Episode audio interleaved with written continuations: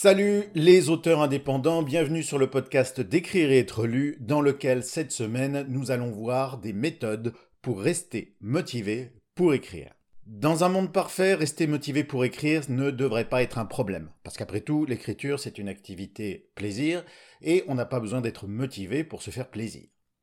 Hélas, nous ne vivons pas dans un monde parfait et les baisses de motivation sont tout à fait normales et courantes. L'écriture d'un roman, c'est un processus très long et la motivation est un phénomène qui est tout sauf constant. Elle varie en fonction de notre humeur, des circonstances, de nos heures de sommeil, même de la météo ou de la lumière naturelle. Tout ça a une influence sur notre motivation, autant dire que la garder au top en permanence, c'est pas une tâche facile. Alors, comment faire si on est toujours habité par l'envie d'écrire mais que la motivation nous manque? Comment est-ce qu'on peut nourrir cette flamme et aller jusqu'au bout de notre projet contre vents et marées? J'ai réuni dans ce podcast 12 méthodes qui n'ont qu'un seul objectif, vous aider à rester motivé pour écrire. Elles balaient les grandes causes de la démotivation et vous remettront sur les rails. Je parie qu'il y en a au moins une qui est faite pour vous. Première méthode, se fixer un objectif clair. Est-ce que je vous ai déjà dit que vous deviez vous fixer des objectifs clairs? Oui, eh bien je vous le redis, fixez-vous des objectifs clairs. Parce que si vous voulez arriver au bout de vos projets, quels qu'ils soient, vous ne pouvez pas passer à côté de cette étape essentielle. Trop de gens sautent l'étape de l'objectif à pieds joints en se disant mais oui, c'est bon, je sais ce que je veux faire dans les grandes lignes. Non, ne faites pas cette erreur, je vous en supplie. La précision d'un objectif est ce qui fait son efficacité. Plus vous serez précis dans ce que vous voulez atteindre, comment vous voulez l'atteindre et quand vous voulez l'atteindre, et plus vous augmenterez vos chances d'y arriver. Si votre objectif c'est de juste écrire un roman, vous allez avoir beaucoup de mal à rester motivé pour l'écrire parce que vous manquerez de cadre. Votre cible sera trop floue. Vous vous lasserez de courir après une chimère et vous laisserez tomber avant la fin parce que ce point éloigné et imprécis sur votre horizon sera enseveli sous 4 tonnes de préoccupations professionnelles, personnelles, familiales, financières, etc., etc. Souvenez-vous de la méthode SMART pour définir votre objectif. Votre objectif, il doit être spécifique, mesurable, ambitieux, réaliste et temporel. Si vous voulez plus d'informations sur la méthode SMART, je vous conseille d'écouter le podcast 5 principes pour réussir en auto-édition.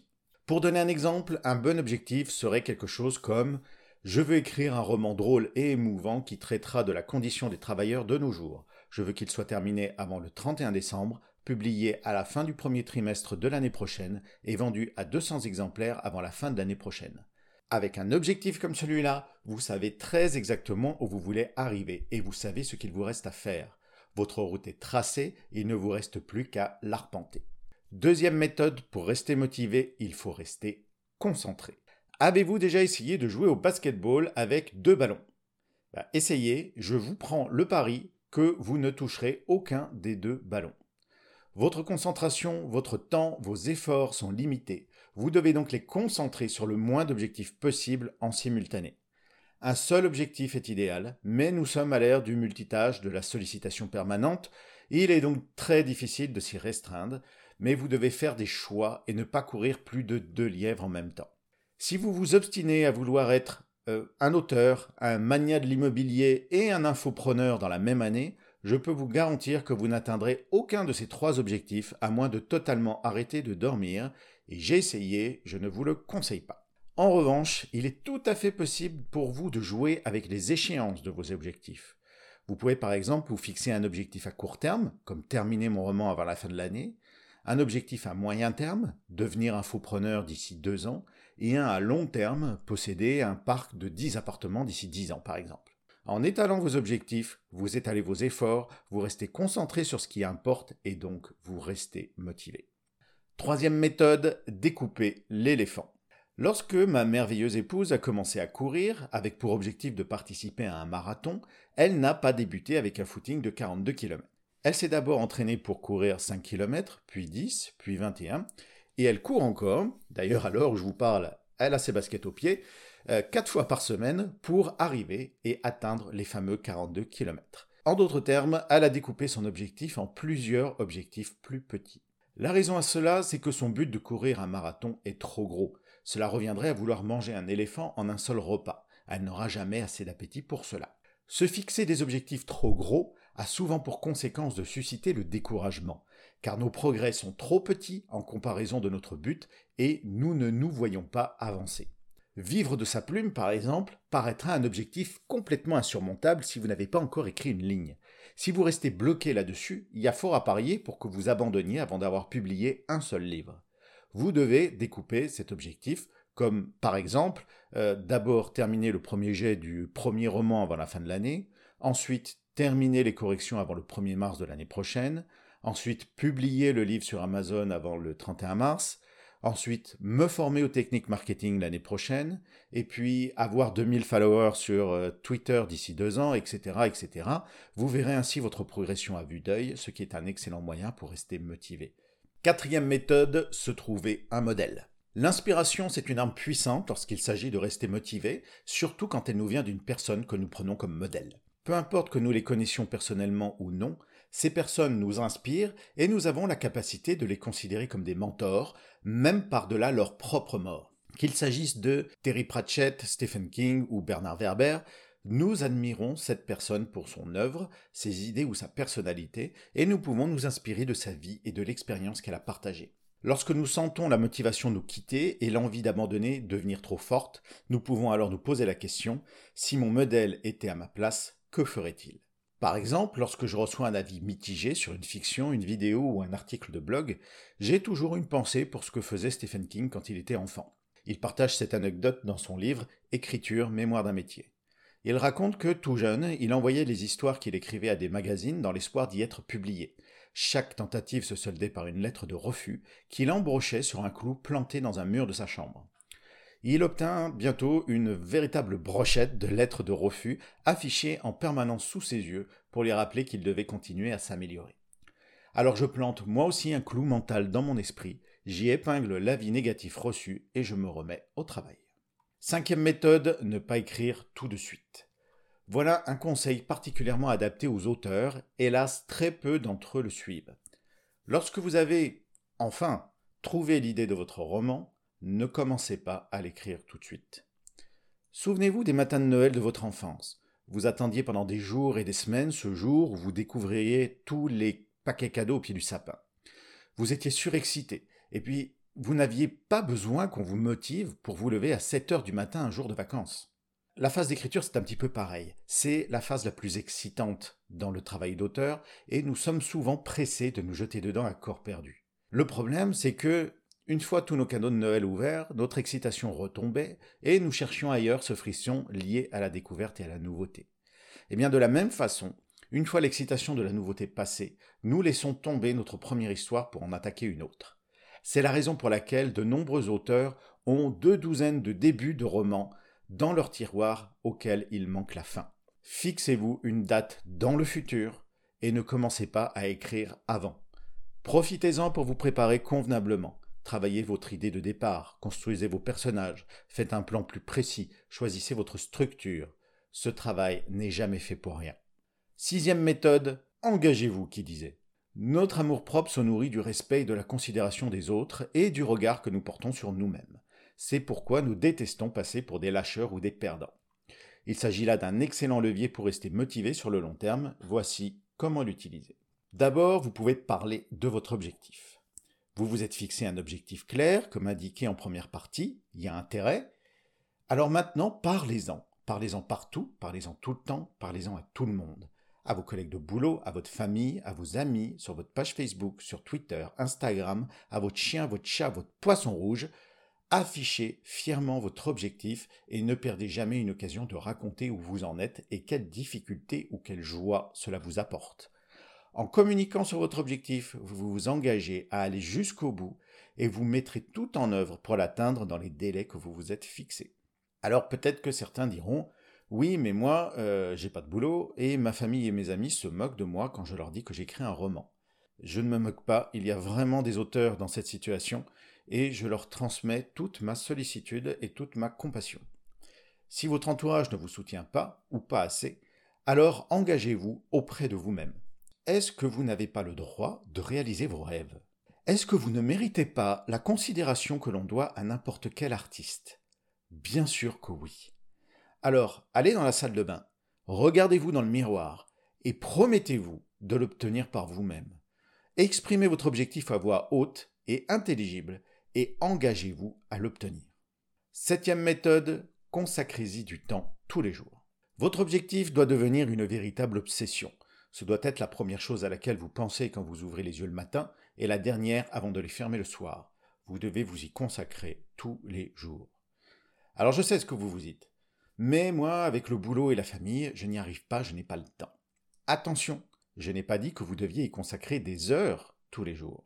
Dans son livre Votre temps est infini, le mentaliste Fabien Olicard nous partage ses recettes pour être plus productif et plus efficace. Bon, je ne vais pas vous mentir, dans ce livre, il y enfonce beaucoup de portes ouvertes. Le pompon du What the fuck revient au chapitre dans lequel il explique comment il range ses chaussettes pour gagner de précieuses secondes chaque matin, et non, je ne plaisante pas. Il y a cependant un principe dans ce livre qui vaut la peine d'être retenu et appliqué, et ce principe c'est 1 vaut mieux que 0. Si vous n'êtes pas matheux, ne vous inquiétez pas, je vous explique. Ce principe considère, à raison, qu'il vaut mieux faire la plus petite action possible pour vous rapprocher de votre objectif, plutôt que rien du tout. Pensez à toutes ces fins de journée où, épuisé, vous vous dites que vous êtes trop fatigué pour écrire et que vous vous y mettrez demain, en sachant pertinemment que demain sera exactement pareil. Maintenant imaginez que vous vous installiez à votre bureau et que vous notiez une idée pour votre intrigue, que vous écriviez pendant seulement cinq minutes, ou que vous corrigiez un seul paragraphe. D'accord, vous n'aurez pas beaucoup avancé, mais vous aurez fait plus qu'en allant directement vous coucher, puisque 1 vaut mieux que 0. Ça peut vous paraître insignifiant, mais si je vous disais que j'ai écrit le premier jet de mon dernier roman en faisant ainsi. Ça a pris du temps, c'est vrai, mais j'ai terminé. Pour rester motivé, vous devez garder votre objectif en tête en permanence. Dans l'étape précédente, vous vous êtes engagé envers les autres et envers vous-même. Mais hélas, ça ne suffit pas. Si vous n'entretenez pas cet engagement, si vous ne le nourrissez pas, il va s'effacer.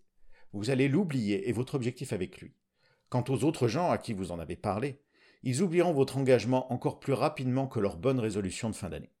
Vous devez donc vous forcer à penser et à vous souvenir de votre objectif tous les jours.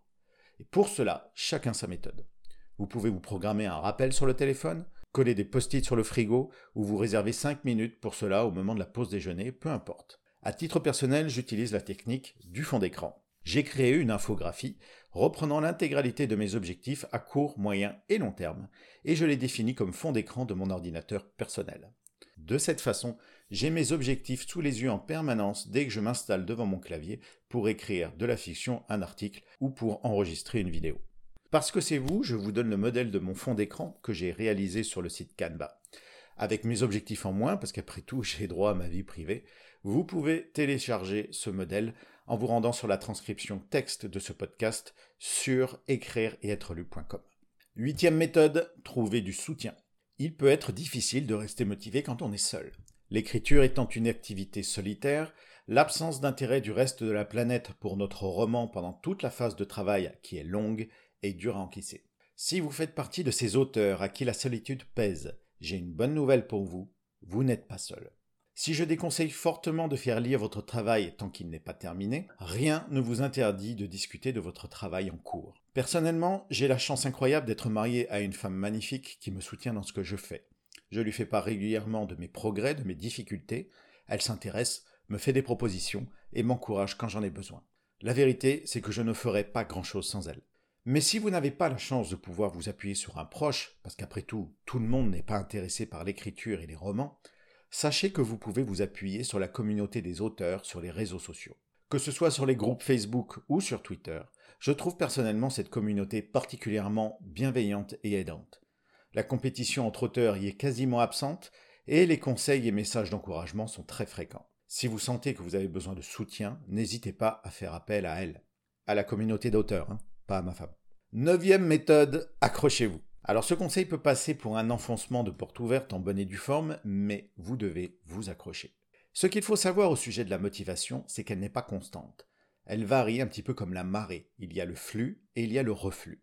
Certains jours, vous ne penserez qu'à l'écriture de votre roman, vous aurez hâte de terminer le boulot pour vous coller devant votre clavier.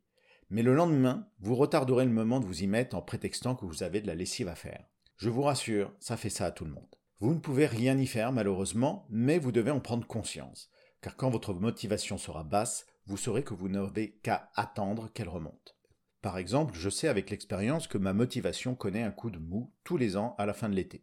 Les températures baissent, la lumière est plus terne, et mon moral fait un plongeon tout droit dans le fond de mes chaussettes. Comme il s'agit d'un phénomène récurrent, parce que ça fait 40 ans que ça dure, je sais qu'il est passager, j'ai juste à attendre que ça passe. Dixième méthode, transformer l'écriture en habitude. Les avis varient sur le temps que prend une nouvelle habitude pour s'installer dans nos vies. Certains parlent de 7 jours, d'autres d'une soixantaine, mais ce qui est sûr au sujet des habitudes, c'est qu'il est difficile de s'en débarrasser une fois qu'elle est installée. Pourquoi ne pas s'en servir pour rester motivé?